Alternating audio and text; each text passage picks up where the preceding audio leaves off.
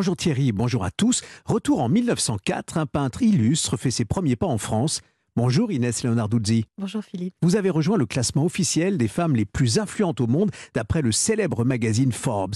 Les patrons du 440 vous écoutent, les chefs d'État aussi, la française qui rend Internet plus vert c'est vous, à la veille du premier sommet mondial de l'océan One Ocean qui va se tenir à Brest. Votre parole compte sur toutes les questions environnementales.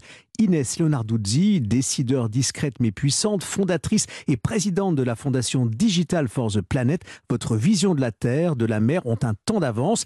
Inès Leonarduzzi, votre nom résonne comme celui d'une élégante princesse italienne et pourtant vous êtes cette citoyenne du monde qui prépare notre futur. Vos réponses aux grandes questions écologiques sont des pas en avant, notamment pour faire du digital un outil plus éco-responsable. Votre livre Réparer le futur donne le ton de ces bonnes pratiques qui nous permettent de respirer mieux tout en combinant vie sociale et bien-être. Ce matin, vous avez choisi de revenir sur ce mois d'avril 1904. Picasso arrive en France. Le président Pompidou en dit quelques mots au micro d'Europe 1. Si l'on veut comparer les, écoles d'artistes à, disons, à des chaînes de montagnes avec des sommets plus ou moins hauts, eh bien Picasso n'est fait partie d'aucune chaîne. Il est une espèce de, de volcan qui est sorti tout seul, isolé. Il y a tous les autres et puis il y a Picasso. Voilà. Ce qu'on juge comme contemporain, on soit sûr que la postérité pensera de même. Et bien dans le cas de Picasso, ça s'impose. C'est assez rare, je crois, dans l'histoire de l'art. C'est un, Picasso qui n'est pas tout de suite euh, connu finalement. Euh, il arrive, il est jeune, il, s'installe euh, à Paris. Pourquoi, Inès Leonarduzzi, avoir choisi ce mois d'avril 1904 Pablo Picasso surprend quand il arrive en France parce que d'abord il est tout seul, ensuite il ne parle pas un mot de français. C'est un immigré, comme on, dit bien aujourd'hui. Il vient d'Espagne. C'est l'espagnol. C'est l'espagnol et l'Espagne à l'époque, c'est pas du ça donne, ça fait pas envie.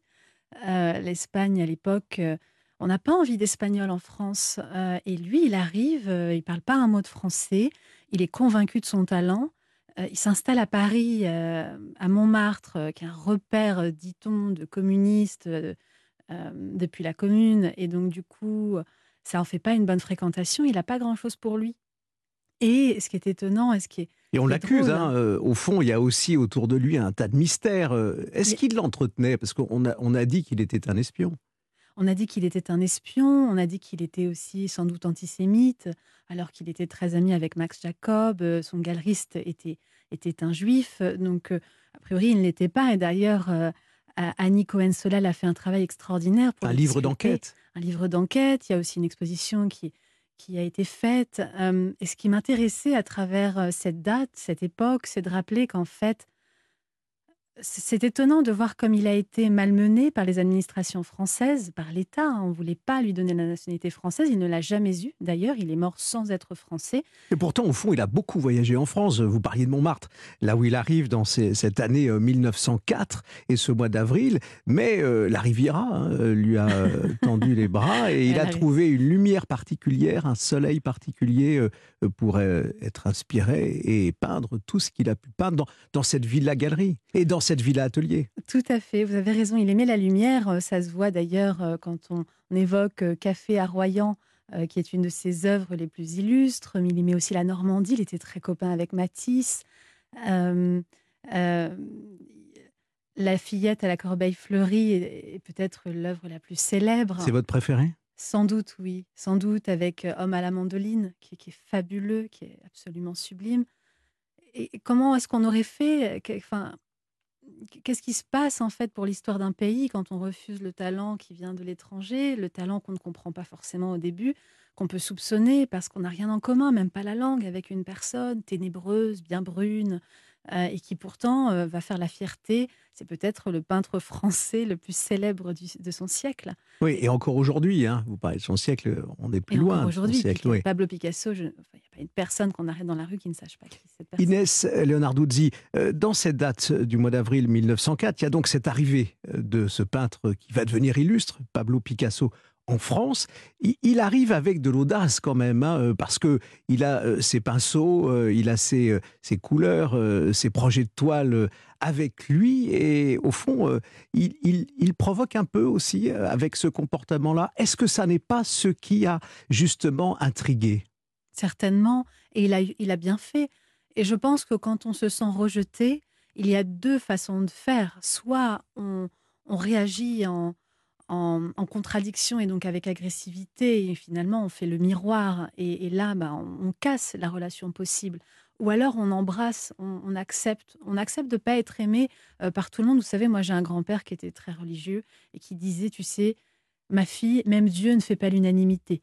Inès Larduzzi, euh, vous qui euh, publiez euh, Réparer le futur, c'est votre livre, pour vivre mieux autour ou avec ces outils qui sont sur les tables avec nous, dans nos poches. Je pense évidemment au téléphone portable, je pense aux ordinateurs. On est connecté et encore plus à l'heure de la 5G. Et alors, comment faire hein? Parce que vous avez, vous expliquez au, fond qu'on peut vivre avec, mais euh, penser peut-être euh, à l'éco-responsabilité, c'est-à-dire au fond à la nécessité de recycler euh, et de trouver une place dans le recyclage, dans la chaîne du recyclage, à tous ces objets. Mais les, appareils technologiques sont des outils complexes, et comme tout outil complexe, on a besoin de mode d'emploi. Et en fait, on n'en a pas eu de mode d'emploi. On nous a donné ça en disant du pain et des jeux, allez-y, amusez-vous, sauf que derrière, il y a aussi du sang qu'on voit pas, notamment en Bolivie, en République démocratique du Congo. Ce sont les enfants qui descendent dans les mines pour aller chercher le lithium, pour aller chercher le coltan, euh, qui permet de créer des condensateurs, ce qui fait que nos batteries durent plus longtemps et on en est très content. Euh, donc on a tous un peu de coltan, de Congo, de, sang dans nos poches finalement. Et moi, la première. Euh, les, les, solutions, elles sont multiples sur le plan individuel. La première action, c'est de garder, prendre soin et garder et conserver le plus longtemps possible ces appareils parce que la fabrication, c'est ce qui représente le plus de pollution sur le plan environnemental. Euh, à l'échelle des entreprises, c'est euh, d'avoir une logique d'achat sur le plan des appareils électroniques qui soit responsable. Aujourd'hui, on s'en débarrasse au bout de cinq ans parce que euh, la comptabilité n'encourage pas l'éco-responsabilité. Elle, elle, encourage sur la fiscalité de se débarrasser de ce qu'on a, de racheter encore pour renvoyer l'amortissement. Euh, bah, c'est comment on peut, euh, on, peut, on peut faire évoluer les règles comptables. Et aujourd'hui, c'est ce sur quoi on travaille avec notre ONG. Euh, sur le plan législatif, on a contribué à l'écriture de plusieurs amendements dans, deux, dans trois lois. mais c'est aussi le devoir pour le législateur et l'élu, de manière générale, de s'informer, se former. rares sont ceux encore qui maîtrisent leur sujet, et je leur parle au quotidien. Et, en fait, comment, euh, comment écrire des choses qui aient du sens si en fait on ne comprend pas euh, ce dont il s'agit?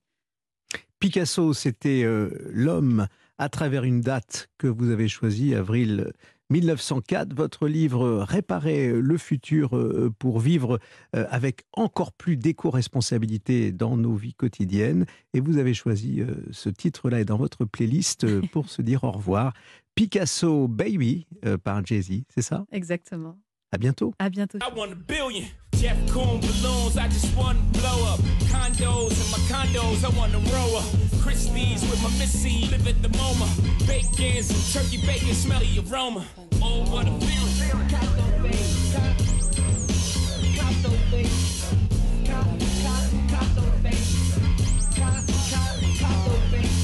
Oh, what a